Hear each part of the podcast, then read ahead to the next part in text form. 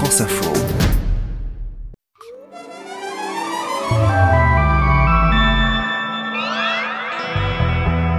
Mardi 31 mai, aujourd'hui les journalistes sont-ils devenus des cibles en Ukraine? Un reporter français a été tué hier dans l'est du pays et c'est le huitième journaliste à trouver la mort depuis le début de la guerre. Ils sont visés. Manifestement, le Kremlin assume cela.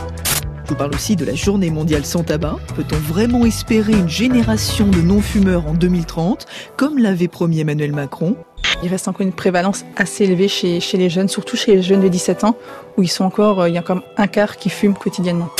Et puis Nadal affronte ce soir Djokovic. C'est le match que tout le monde attend. Et pourtant, ce n'est pas une finale de Roland Garros. Si ça ne tenait qu'à moi, jamais ça ne se serait produit. Nadal, tête de série numéro 5, c'est vraiment dommage, c'est complètement fou.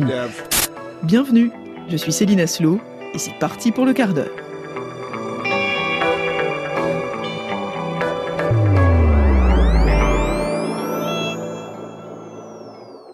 C'est une image en noir et blanc, sur laquelle on distingue une montagne, une forêt, et puis un jeune homme qui se prend en photo avec son téléphone. Il porte des lunettes de soleil, il sourit, tout semble calme et serein, loin des soubresauts de la guerre qui déchire l'est de l'Ukraine. C'est cette photo de Frédéric Leclerimoff que ses proches ont choisi de partager sur les réseaux sociaux pour lui rendre hommage. Hier, le reporter de 32 ans qui était en Ukraine pour BFM TV a été tué par un éclat d'obus alors qu'il accompagnait des civils dans un bus humanitaire. La ministre des Affaires étrangères réclame une enquête. Cette journée est malheureusement endeuillée par euh, ce drame.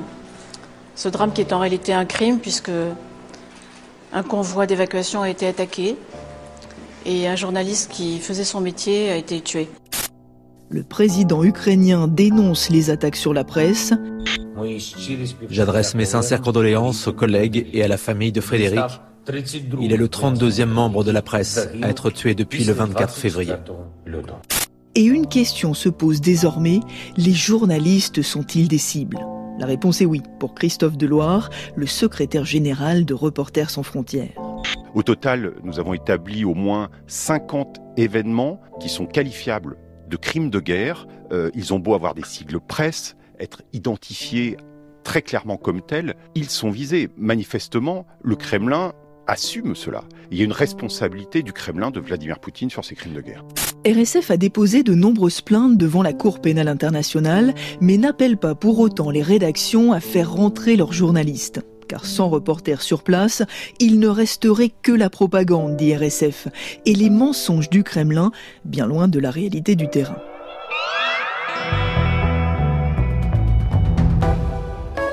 Ce mardi, c'est aussi la journée mondiale sans tabac, organisée chaque année depuis plus de 30 ans pour lutter contre le tabagisme, notamment chez les plus jeunes. Alors aujourd'hui, c'est une évidence de dire que le tabac est un problème de santé publique et qu'il faut tout faire pour éviter la première cigarette. Mais il suffit de replonger un peu dans les archives pour se souvenir que ça n'a pas toujours été le cas.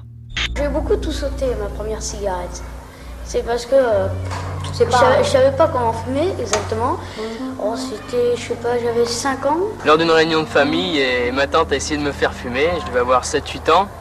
Et malheureusement, j'ai fumé à l'envers, hein, ce qui m'a dégoûté un peu.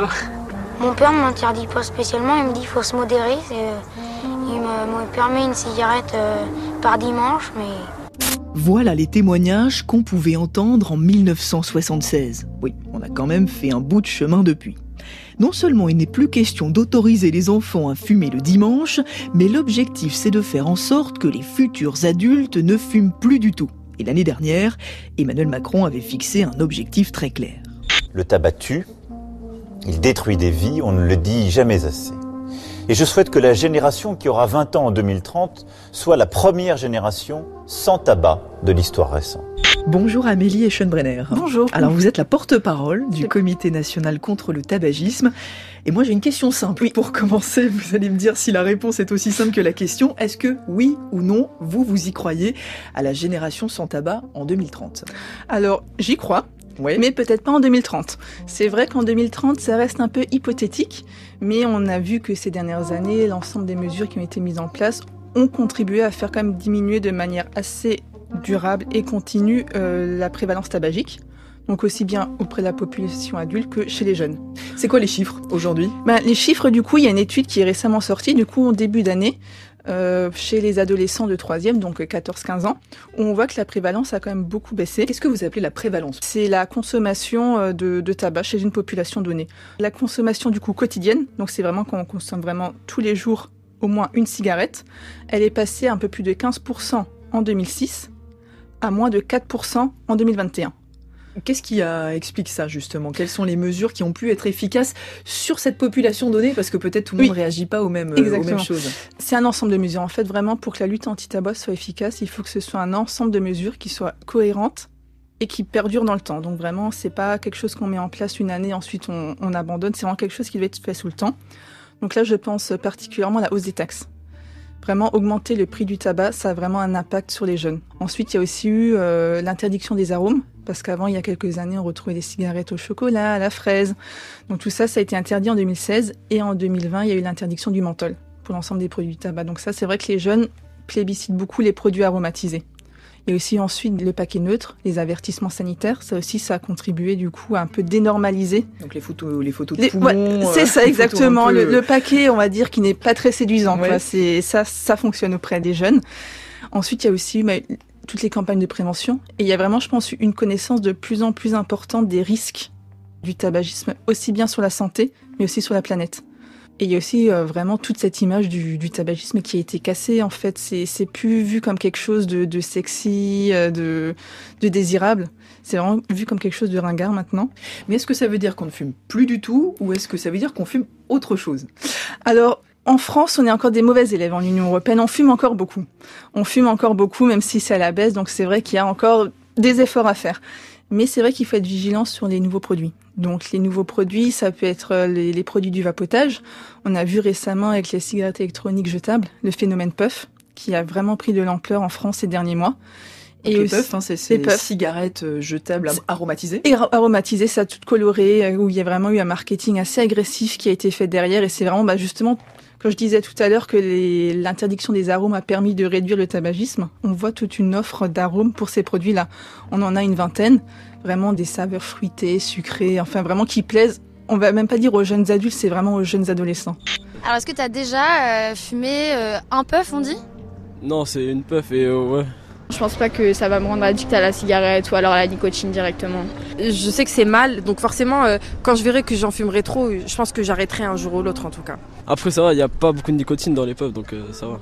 Et l'industrie du tabac, justement, bah, c'est qu'elle a perdu euh, son image pour le tabagisme. Mhm. Donc, elle essaie de redorer un peu son image avec ces nouveaux produits-là. Donc, elle pousse vraiment ces, ces produits-là auprès des plus jeunes pour recruter de nouveaux consommateurs. Et ça, il faut être très vigilant à ce niveau-là. Comment on fait? Alors justement, euh, pour faire encore baisser le chiffre, puisque vous, c'est votre objectif. Oui, c'est notre objectif. Donc il faut vraiment poursuivre les mesures qui ont été mises en place déjà. Donc c'est ça, c'est avoir des politiques fiscales un peu plus, un peu plus dit, plus hautes. Par exemple, le, paquet encore plus cher. Voilà, le paquet encore plus cher. Ce serait bien qu'il arrive là, il est actuellement à 10 euros en moyenne, qu'il arrive à 15 euros. Ensuite, c'est vraiment faire respecter les mesures qui sont en place. On sait qu'il y a des pays qui justement veulent euh, purement interdire mm. la vente de tabac à des personnes qui sont nées après une certaine date. Oui, j'allais vous poser la question. J'ai vu que c'était le cas de la Nouvelle-Zélande qui a mis cette mesure en place, et puis que le Danemark aussi euh, y réfléchissait, c'est-à-dire que les futurs adultes finalement n'auront plus le droit de consommer du tabac, alors que les adultes actuellement en ont le droit pour justement créer une vraie génération sans tabac. Est-ce que vous vous êtes favorable à ce que la France euh, y pense aussi? Notre association, donc le Comité national contre le tabagisme, est favorable à ce type de, de mesures-là. Il y a eu un appel il y a quelques semaines justement de plusieurs associations de santé, dont, la nôtre, pour justement que les, candidats à la présidentielle incluent cette, cette mesure-là. Donc on va voir si ça a été entendu et, et, par la suite. Vous y croyez à la génération sans tabac? J'y crois. Alors si 2030 c'est pas l'objectif, c'est quoi le vôtre? On voit qu'on y est, mais ce sera peut-être euh, dix ans plus tard. Je je sais pas, mais bon le plus tôt possible. Le plus tôt possible. Bien. Le plus tôt possible serait le mieux, en effet. Merci beaucoup. Merci à vous. Schoenbrenner d'être venue nous en parler aujourd'hui dans le studio du quart d'heure. Cigarette et whisky et petite pépé, te laisse groggy, te rend un peu cinglé. Cigarette et whisky et petite pépé, si c'est ta vie, t'as raison de les aimer.